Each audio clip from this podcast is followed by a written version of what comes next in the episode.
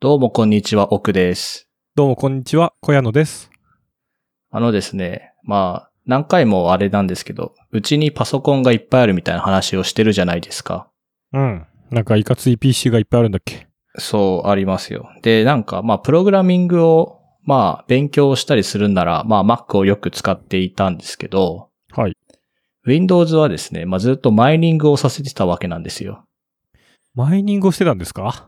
そう、なんですけど、もうなんかマイニングやめようかなと思って。それ何？成果は得られてんの？電力に対して。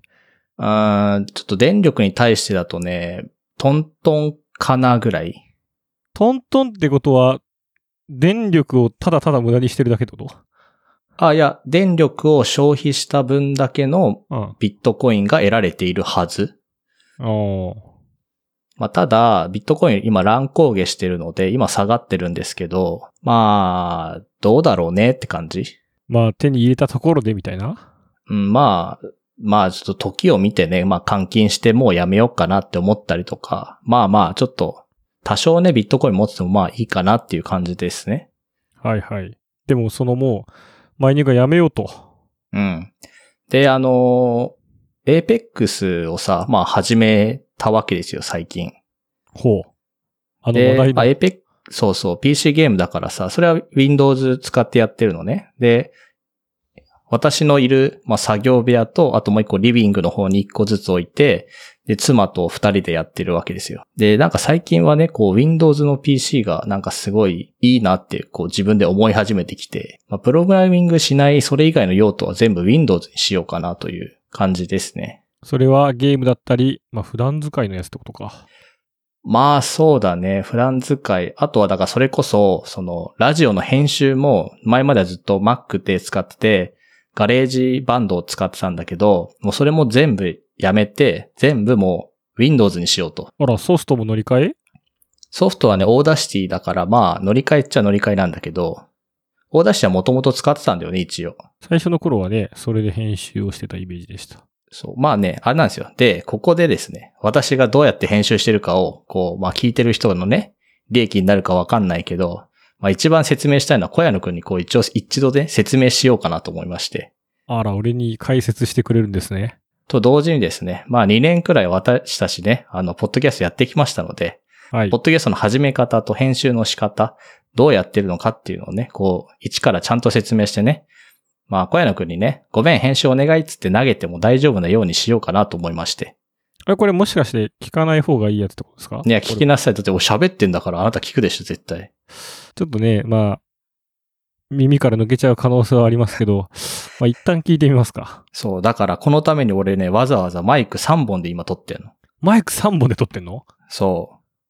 ちょっと、あのね、まあ、なんでかっていうと、マイクの編成もあるじゃないですか。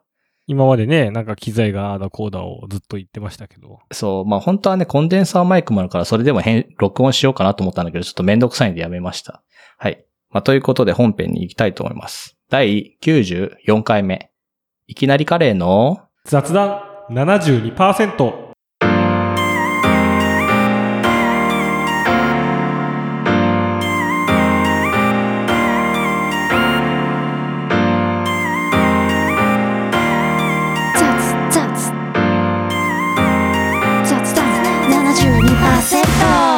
まあ、まずですね、我々のポッドキャスト撮る、撮り方の歴史ですかね。いろんな変遷がありましたと。うん。まず一番最初は、マイクを買ったんだけど、それはあの、コンデンサーマイクね、ハイパー X のクワッドキャストみたいなやつだったんだけど、それを使って2人で同じような距離に置いて、双方向性に指定して撮ってたよね、最初は。これはまだ、こう、リアル対面収録をしていた頃の話だよ。うん。だから本当まあ結構やったかな。で、それを、えーっと、iPad に録音して、で、そのろ録音したのをただただ私が切切っただけなんだよね。で、無駄な音とかを全部切って、どうしたっけな、 GarageBandにはやってないのか、その頃。多分それをそのままアップしたんだよ、最初は。おじゃあほぼ編集なしってこと？うん、切っただけ。で、そうすると、音量が小さいみたいな問題になるわけよ。喋る側が常に一定で喋れてるわけでもないし。そうそうだし、なんかね、他の音楽を聴くときと比べて全然音量が違うみたいな問題が発生するから、 GarageBandを使ってちゃんと音量を調節するようになったんだよね。いわゆる音量の方の編集も入ったということだね。そう。で、その、それと同時に、えーっと、マイクを多分3本買ったのかな、最初は。ベリンガーの3本5000円くらいのマイクを買って、オーディオインターフェースを1個買って、それを iPad だっけな。それも iPad に収録したのかな、確か。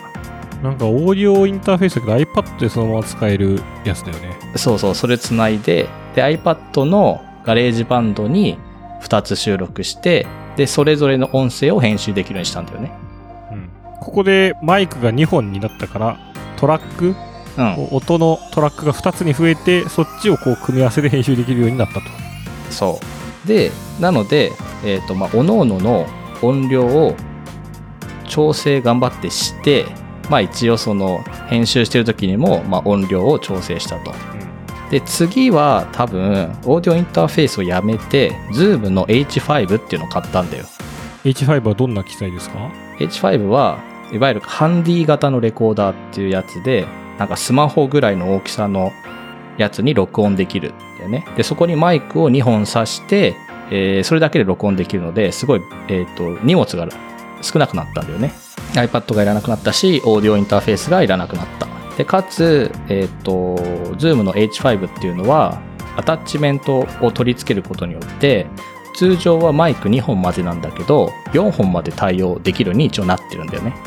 アタッチメントってのは、そのマイクをさせるとこを拡張させるみたいな。あ、そうそう、そういうことですね。あの、スーファミで言うと、ニコンに挿して、4コンぐらい繋げられるようになって、ボンバーマンのゲームを5人でできるみたいな。そういうやつですで、ね。もう真ん中のやつが一番自由に動けて、お前ずるいだろ、みたいな。そう。で それで、えっ、と、とりあえずは収録をしてましたと。で、音量を調整しましたと。これによって、まあ、これはオーディオインターフェースの企画か。ゲストが来た時もマイク3本以上にはなってるから、3人でもそれぞれ、こう、インプットして編集できるようになってるんだよね。そう。だからトラック、音声トラックを3つにして、えっ、と、音量を調整する。だから、おののの喋り方とか、人によってこう、マイクの、なんて言うんだろう。距離が違ったりとかするから、そこを頑張って手で編集をしてたんだよね。うん。人が安定しないから、こっちでそう、人は基本的に安定しないので。で、えーっと、今は、まあそれで結構ずっとしば、対面の時はずっとそれでやってて、で、今はどうしてるかっていうと、それぞれがマイクを買って、オーディオインターフェースを買って、パソコンに収録をして、で、かつ、 Discordで通話しながら収録してます。これリモート収録期ということで。そうですね。 Discordの音はお互い入って聞いてるけど、別に録ってるわけではないと。録ってるわけではなくて、各々が、まあ、一応綺麗な音として、のをパソコンで収録して、でその収録した音を各々が俺にこう渡してくれて、それを俺が後で、まあ、編集すると。はい。で、これがまあ主にですね、まあ撮り方ってや、撮り方ですね。なので、えっ、と、まあ対面でね、もう収録する方は、まあ Discord じゃなくてもいいんですけど、 Discord で通話しながら、別でちゃんと PC で音を収録音すると。対面じゃなくてリリモートでってことかな？あ、リモートで。対面だったら、まあ、Zoom の H5 でも何でもいいんですけど、オーディオインターフェースにマイクを2つつなげて、まあ、パソコンかなんかで撮って、それを後で編集すると。うんうん。まあ基本、スタジオじゃなくてこう、家に移動してやるからさ、対面の時はさ。まあやっぱ荷物が少なくて線がスッキリしてる方が楽だよね。そう、楽。楽なんですよ。あとはですね、必ず一人一つのマイクで収録するのがいいですね。横着して1本の2、3人で使わないと。うん。っていうのはやっぱり声の大きさとか必ず違うし、編集もとてもしづらいんですよね。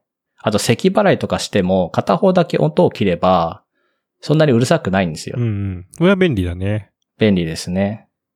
で、まあこれが撮り方で、で、次ですね、ちょっと編集の仕方は後で話します。で、我々が何で配信をしてるかっていうと、アンカーを使って配信をしてます。アンカーというのはどういうサービスですか？アンカーはですね、なんて言うんだろう、ポスティングサービスって言ったらいいのかな。アンカー自体で、まあ音を収録して編集もできるんだけど、アンカーに、アンカーというアプリに音を我々の収録した音を、編集した音を上げて、で、それ、そのアンカーが Apple だったり、まあ、Spotify だったり、まあ、その他いろいろな、ポッドキャストのサービスにアップロードしてくれるっていうものですね。これがない時代は、なんかそれぞれ自分でやるか、Spotify だけ上げてて他は上げてないみたいなそう。ことが起きてたんだからそうなんですよ。で、ここでですね、結構注意点がありまして、アンカー最初解説した時にすぐ使えるわけじゃなくて、なんでか知らないけど、Apple Podcast だけめちゃくちゃ遅いんですよ。なんか申請とかがあるのかな？なんかね、裏でどういう申請になってるかわかんないんだけど、結構多分3週間ぐらいかかったのかな？なんか審査とかあんのかね？こう、コンプラじゃないけど、こう、違約違反の対応がないかとか。いや、じゃあ最初のあのね、解説する前だから、ああ音を上げる前だから、アカウント作成で。そう、そうなんですよ。なので、ちょっとその辺はね、わかんないけど、とりあえず始めるって思ったら、とりあえずアンカーだけ解説していくのがいいですね。その3週間待っちゃうとね。そう、本当に。に待つ、待つので、で、アンカーは、まあ、Spotify の参加なので、Spotify と親和性が高い。買収を途中でされたのかな？うん、そうですね。なので、アンカーでも一応編集はできるんですけど、我々は、まあ、私は、自分が編集した音をそのままアンカーに上げて、アンカーに配信させるようにしてますね。なので、やりたいと思ったら、まあ、アンカー使えばいいわけですよ。適当に、もう。ただ、例えば、えーっと、スタンド FM とか、ラジオトークみたいなアプリっていうのは、なんていうの、それ単体だけの音声配信メディアなので、まあ、ポッドキャストとは違うわけですよね、二つは。なんかフォーマットが、こう、共通があるわけではなく、単純にもうそこに上げるしかないと。そう、そこに上げるしかないと。まあだから我々も一時期スタンド FM に編集した音を上げてたりしたんですけど、上げてたね。誰も聞いてねえからいいやと思ってやめたんですよね。ああ、まあね、スタンド FM とかだと、もっと、なんか、インタラクティブに、うんこう、。チャットとかで、会話とかできるイメージの配信とかが多いから、そうだね。あんまりポッドキャスト的使い方をそこでしなくてもと思っちゃうかもね。まあただ、やっぱりこう、そうだね。あの人、あれはどっちかっていうとこう、ススマホのマイクで撮ったりするので、ちょっと音質が悪い可能性がある。で、ちょっとここでですね、私今3つマイクで撮ってるんですけど、まあスマホとのね、まあ、何が違うのか、マイクは果たして買った方がいいのか問題ってあるじゃないですか。はいス。マホのマイクって結局どうなんだろうみたいなことになるわけですよ。なのでスマホのマイクで今撮ってます。ほう。これ撮ってますってのは、流れる時もスマホのマイクの音も入る。あの、なので4つのマイクを駆使して、これはこれですとか、あれはあれですみたいな感じ。めちゃくちゃ凝ったことしまあてるじゃん。けど編集そんなに大変じゃないんだよね。だって切って貼ればいいだけだから。まあ確かで、まあこんなこと言ってられるのは音量の変え方とか編集の仕方を結構ガラッと変えたからなんですよね。に。変えたというのは？変えたっていうのは、えっ、と、一番最初の頃とかは、まあ、無音のところを切って、は切って、で、なんか寄せてみたいなことを GarageBand はしなきゃいけないんですよ。それは間を詰めるみたいなことかな？そう、間を詰めるときは、 GarageBand は勝手に動いてくれないんですね。勝手に動くとは？勝手に動くっていうのはですね、えーっとですね、間、間があったときに、例えば間をこう切るじゃないですか。これは二人の会話の間ですか？例えば、ちょっと空いちゃった。で、そうしたときに、二つのトラックから無無音の部分をこう切るわけです。うんうん。冷たいからね。トラックの音声部分がこう分離するじゃないですか。うん。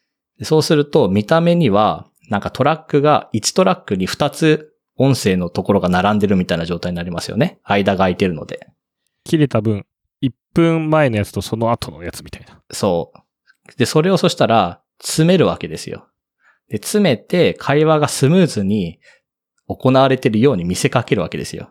なんですけど、 GarageBand って、それをこう手動で頑張ってやんなきゃいけないんですね。つまり、1分目のとこで間を詰めたら残りの20分を全部移動させなきゃいけないとか。そう。まあ別にそれはそれで、まあ、いい。別に、なんていうのかな。あの、スムーズな流れにするために自分で詰めるのは、まあめっちゃいいんですけど、果てしなくめんどくさいと。そうですね。いっぱい詰めたい間があるからね。そうなんですよ。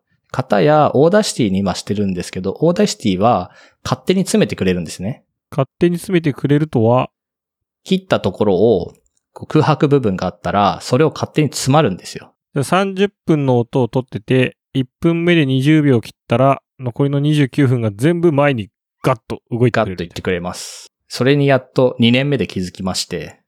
ね機能は今までもあったのに。いや、なんかね、 Audacity ってめっちゃなんかとっつきづらい UI してるの。まあなんか武骨な感じだよね。そういけてないなって感じの UI なので、ちょっと嫌だなって思ってた。ちょっとこっから多分マイクの収録の音を変えて、 SM58 で今多分流します。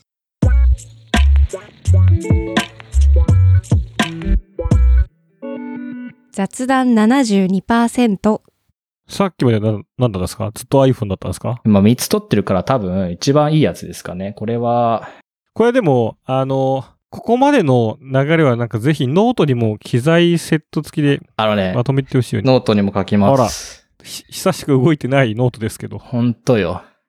あ、 MV7X っていうマイクと、 Shure の SM58 ってやつと、あと Behringer の3本5000円ですね。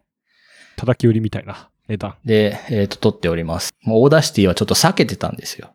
ちょっと UI が使いづらいから。そう、けど、まあ別に Audacity でよくねって、ちょっとやっと慣れ、慣れたというか分かった、使い方が分かったので大丈夫ですと。で、ただ、こう、編集の話になると一番注意しなきゃいけないのは、撮った時の音より良くするっていうことは絶対にできないので、撮ることに全力を注ぐべきなんですねい。かにいい音で撮っとくか。なので、えー、まあ頑張る。そこに頑張ると、まずは。あとはどうにか編集をすると。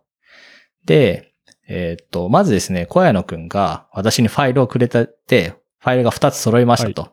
で、その時に一番最初に何するかっていうと、無音部分じゃなく、無音部分を、一応無音に見える部分を使って、ノイズを除去します。これはまずお、お互いに無音の時間をあえて撮ってるってことですよね？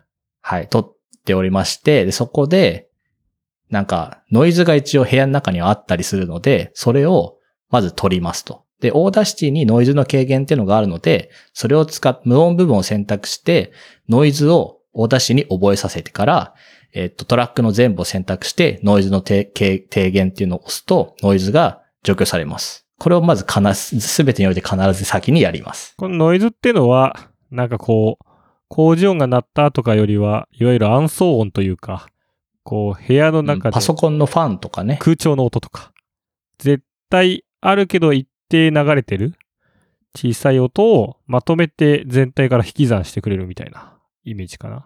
でですね、えっ、と、電波時計使って、時間を合わせて、で、まあなんか手拍子打って、えっ、と、開始点を決めますと。これは二人がリモートで喋ってて、そもそもそれぞれのタイミングで録音ボタンを押してるから、どこでその時刻を合わせるかの編集点みたいな。編集点を作って、それを合わせます。あの、映画とかドラマでいうあの、カチンコみたいな感じよね。あ、そうですね。カチンコ打った感じですね。で、そこから話を始めて、始めますと。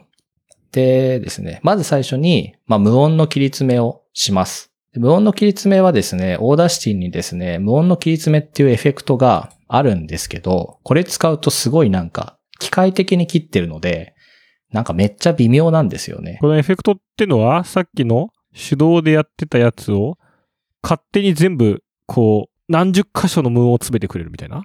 そうですね。あの、一応そのパラメータ調整できるんですけど、めんどくさいというか、結構、例えば、多分ですね、第88回目は、これ無音の切り詰めを勝手にやってもらったやつを上げてるんですけど、すごいなんかこう、ピッ、ピッてとこう途切れた感じになってるので、なんか、わざとらしいんですよね。なんか、それが嫌な多分ので。、詰めすぎちゃってるみたいなことだよね。うん。それが嫌なので、まあ手動で私は切ろうと思ってます。なので、まあまず無音のところを切り詰めて空気感を良くする。例えばテンポを、会話のテンポを速くしたりとか、まあ咳払いとか、そういう音を全部なくして。これなんか前提として、まあ、特にリモートだから、こう、お互いうの、ん。なんか、仙台東京の行き来の合間の、なんか街の間とか、うんうん。そことかの声かぶっちゃって変な感じになっちゃったみたいのをなんか、うまいことするみたいなことよね。そう。だから、えっ、と、無音の切り詰めをすると同時に、えっ、と、まあ別に同時に喋っててもいいわけですよ。切って、それをずらせば会話してるように聞こえるので、そういうこともしたりします。これは慣れですね、もはや。やっていくしかないと。やっていくしかない、頑張るしかないとで、えっ、とですね、まあ、うん間に、えっ、と、ジングルとかを、まあ、我々挟んだりするので、まあ、その点をこう、聞きながら見定めて、まあ、大体この辺でとりあえずジングル入れとくかな、みたいなところで、こう、ジングル入れたりします。ここがいわゆる、なんか、こう、いかにも編集ってとこだよね。うん、そうですね。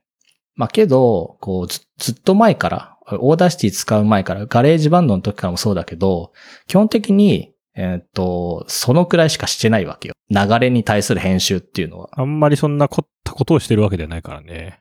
うん。まあ最初の、だから、タイトルコールの時の、まあ、リバーブとかぐらいで、そのすごいなんか、頑張ってやったりとかはしなかった。で、一応その、こだわるのであれば、声にイコライザー EQ をかけて、なんかすごいこう、ちょっと反響してる音とか、その人のなんかこもった音とかを除去もできるんですけど、ちょっとめんどくさいんでね、ちょっと根気がいる作業なんですよ。結構イコライザーは、低い音とか、高い周波数の、うん。こう、パラメータいろんなのいじって、強めにしたり低めにしたりみたいな話だから、なんかこう、パッとは使いこなすのはむずいよね。そうだね。パッとはね、難しくて、まあ YouTube にいっぱいやり方が上がってるんで、えーそうですね。まあ GarageBand で一回、一回っていうか結構の間その決めたやつでずっと撮ってたりしたんで、割と最近のを聞いたりとか、ちょっと前のを聞いたりすると、声がね、結構変わってたりするんですけど、それはイコライザーかけてるかかけてないかみたいな違いですね。それは良くなってるわけ？一応。あ、一応ね、良くなってると思うんだけど、結局その、聞く人の好みなので、あんまりわかんないかな。なんかいかにも編集してない素の方が荒々しい方がいい場合もあるし。あるし、まあだってね、別に俺の声がさ、その誰だ？なんか声優の声になるわけじゃないので、そこはね、もうなんか、そういうボイスチェンジャーみたいになっちゃうからね。そうそうそうでしょ？じゃあちょっとこっからはあのベリンガーの安いマイクでちょっとだけ喋りますね。3本目ですか？3本目ですね。でですね、あの、なので、一番こう頑張んなきゃいけないことっていうのは、編集、間の切り詰めもそうなんですけど、音の大きさが多分一番重要なんですよ。うん。音の大きさっていうのは、えっ、と、人に聞こえる音の大きさですね。で、なんでこれ重要かっていうと、ポッドキャスト間、自分の、えっ、と、ポッドキャストの間でも音を一定にしないと、連続で聞いた時に音の上下があっても困るわけですよ、聞く人は。あとは、他のポッドキャストとも、うるささがあっても困る。なんか、テレビのチャンネル変えたらめっちゃ音量でかくてうるさみたいのは困るよね、みたいな。そうなんですよ。なんで、これ普通の人は多分波形を見て波形が一定になるようにすればいいみたいなことを思うんですけど、実はそうじゃないっぽくて、ラウドネスっていうなんか考え方というか、また違ったなんか波形の大きさ、音量、いわゆる音量みたいなのじゃなくて、なんか人にちゃんと聞こえる時の音量。これは音圧とかなのかな？っていうのがラウドネスっていうのであって、そのラウドネスっていうのをいかに一定にするか。ピーク値を頑張って高くしないようにするかっていうのがすごい重要で、それにめちゃくちゃ苦労するんですよね。大きい音がありすぎると、そいつが上限になっちゃうから、そうすると他が相対的に下がっちゃうし、そ下がってるとこ全体に上げようとすると、ピークが超えちゃうと、いわゆる音が割れるみたいうな。割れちゃう。そうですね。なんだよね。そうなんですよ。で例えば、その波形だけを見てると、例えば手を打った時の音とかはすごいこう上にパンって触れるんですけど、意外と聞いてるとうるさくなかったりするんですよね。うんうん。で他の、例えばなんかずっと喋っててうるさい声を出してる時の方が、まあうるさかったりする。けど波形は手をパンって打った時の音より小さいように見える。だからここでラウドネスと波形の音っていうのは実際に違ったりするので、それを頑張って調整する。で、もしくは小さい音だった時に、えっ、と、波形を上げてもしょうがない場合があるので、えっ、と、例えば入力ゲインを大きくしたりするっていうんですよね。で、これはね、俺のなんか理解なんだけど、入力ゲインっていうのは、そのところに、だから、なんていうの、編集してるソフトに対して、どんだけの大きさで入力するかっていうこと。で、出力をどっかのメーターでポチポチ動かせる。ですね。なんで、入力ゲインをめちゃくちゃでかくして、音を割って、で、聞こえる音を小さくするみたいなことも多分可能なので、まあ、入力ゲインを頑張ってあげるのも多分一つの手。で、頑張って音量を調節する。これが多分死ぬほどめんどくさいんですけど、もう最近は全部ソフトに任してます。ああ、そこも一定にするエフェクトがあると。はい。これはもう買いました。買った？あ変えました。ちょっとびっくりして大きい声出しちゃった。これ多分だからうるさいんですよ。本当はね。まあ、けどしょうがない。今の声もでも調節してくれると。うん。オーフォニックっていうのがありまして、はいはい。オーフォニックっていうのは、まあ、ラウドネス、さっき言ったラウドネスを一定にしてくれるソフトですね。で、えっ、と、一応なんかその、ブラウザ上で動作するやつと、あとソフトを買って、自分の PC 上で動かせるやつがあって、ブラウザ上で動かすやつだと、えっ、と、多分月2時間までは無料なんですよ。おー、2時間。うん微妙でしょ？我々からすると。でもめんどくさいから買っちゃって、しかもトラックごとで考えると結構なっちゃうもんね。あ、いやね、あのね、あ、そうそう、それもあるし、けどトラック、いろんななんかこう使い方があって、えっとですね、自分で頑張って音量を調整して、一個のファイルにしたのを上げてくれるっていうのと、あとは、えっと、トラックは全部バラバラで音量もバラバラなんだけど、それを全部整えてくれるってやつがあるの。おー、便利機能。そう、2種類あって、まあ、どっちかを選ぶんだけど、俺はもう全部トラックバラバラで音量バラバラのまま投げるってやつを今使ってんのね。はい。でですね、ラウドネスっていうのは、その、発する媒体によっていろいろ決まってて、例えばテレビだと確かマイナス24とかそんぐらいだったかな。20いくつとかだった気がする。マイナス20いくつ。で、Spotify は多分マイナス16とか14くらい。YouTube はマイナス13とかっていうのが、一応裏側で決まってるっぽくて。うんなので、そのマイナスいくつっていうのにちゃんと合わせるんだよね。それは、その媒体ごとに変えてくれるわけ？うんと、そう、自分で選べるから、例えばマイナスいくつにしたいってなったら、これはターゲットで選べるわけですよ。で、まあ我々はいつもマイナス16っていうのにし、我々はっていうか私のはマイナス16に指定して、それを全部投げてやってるわけですね。で、例えばその、いつも流れてるオープニングの音とかエンディングの音っていうのは、人が喋り出したら消えてほしいし、まあ常にこう、小さい音で鳴っててほしいみたいな指定も一応できるわけですよ。バックグラウンド再生とフロント再生と、あと、えっ、と、人の声が喋ってる時はち小さくする。それ以外は大きくするみたいな設定ができるんで、もう全部それに今任せてます。BGM の音量調整も勝手にやらせてるんだ。そう、勝手になんだけど、そこの調整はできないわけよ。だから、機械側で勝手に BGM としての調整はしてくれるけど、BGM をもうちょっと大きくとかもうちょっと小さくみたいな踏み込んだ設定はできない。まあそこはよしなにと。なんだけど、音量の調整が激しくめんどくさいんですよ。こう、例えばうるさい音があった時に音量調整する線が出てくるので、それをこうポチポチ押して、そこだけこう V 字にこう、なんて言うんだろう、こう切り込みを入れるみたいな感じで、そうね。音を小さくするとかね、本当はしなきゃいけなかったりとかするんだけど、それはね、やりたくないというかめんどくさいので、まあ20分30分あったら結構しんどいよね。そう。まあ、あとは、撮ってる環境が、俺と小屋ので違うから、もうそこを気にしないためにどうすればいいかってなった時に、もうこれに投げる。ソフトに一括で任せる。うん、ソフトにやらせると。そう。そうすると楽ちん。うん。そうすると無音の切り詰めと、まあ、声の声色の調整と、多少あと、どこにジングルを入れるかぐらいでもう良くなるんだよね。考えることが。結構自動化されてきたね。これが私の編集の方法ですね。はい。これできそうですか？えーまずソフトを変えってこと？そうだね。あまあソフトはいいんじゃない？投げてもらえれば。え今びっくりしたのは、その、うん初期おっくんは手動で切り詰めしてたんですね。その、 GarageBand 時代は。いや、結構さ、うん。この、いわゆる DTM、音楽編集ソフト、DAW とか、うんあとは映像編集ソフトだと、その切り詰めって結構デフォルトで、うん。多分そう、全部ずらすの大変だから。そう。あ、だから GarageBand はないんだよ、それが。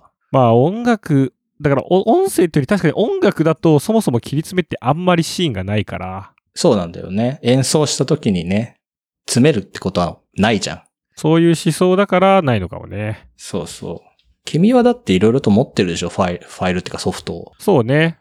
音をいじるソフトもあるし、それこそ結構、ちょっとこのポッドキャストとは違うんだけど、まあラジオの収録のバイトをしてた時とかは、うん。そこに対してさらに40分で喋ったやつを、もうラジオの枠が決まってるから、絶対30分にしなきゃいけないのよ。そうすると、あの会話のあそこを切って、この話題につなげてみたいな。いかに30分に絶対収めるか。短すぎてもダメみたいな。そこの編集は結構いかつかったね。けど最近はあれですよ。35分とか40分撮っても30分にしてますよ。それは結構ざっくり切れるとこ落としちゃってることだよね。うん、そうそまあだから細かくは切ってないから、もう最後の50、最後の5分いらないとか、うん間の5分いらないとかでパッて切って、まあ、ジングル入れてとかってしてるかな、今は。そうね。だいたい収録がなんか30分以上続いてるからね。あそうそう。まあ、それぐらいでいいんですよ。切っちゃうから。まあもう詰めるし。まあ、なので、えっ、と、2年間やった結果ですね、編集するソフトは割と多分何でもいいです。何でもいいっていうのは、 Audacity でもいいし、 GarageBand でもいいし、それこそ、まあ、プレミアの動画編集だけど、あれでもいいし、 Adobe の音声編集ソフトでもいいし、例えば DaVinci Resolve みたいなやつでもいいし、ダヴィンチだとね、結構安くできるかも。てかあれは無料かな？ダヴィンチはそうだね。無料版があるしね。無料版があるのでただなので、そうですね。で、まあ、コンプレッサーの使い方とかね、あのーちょっと勉強しなきゃいけないことはたくさんあると思った人は、もうソフト買ってください。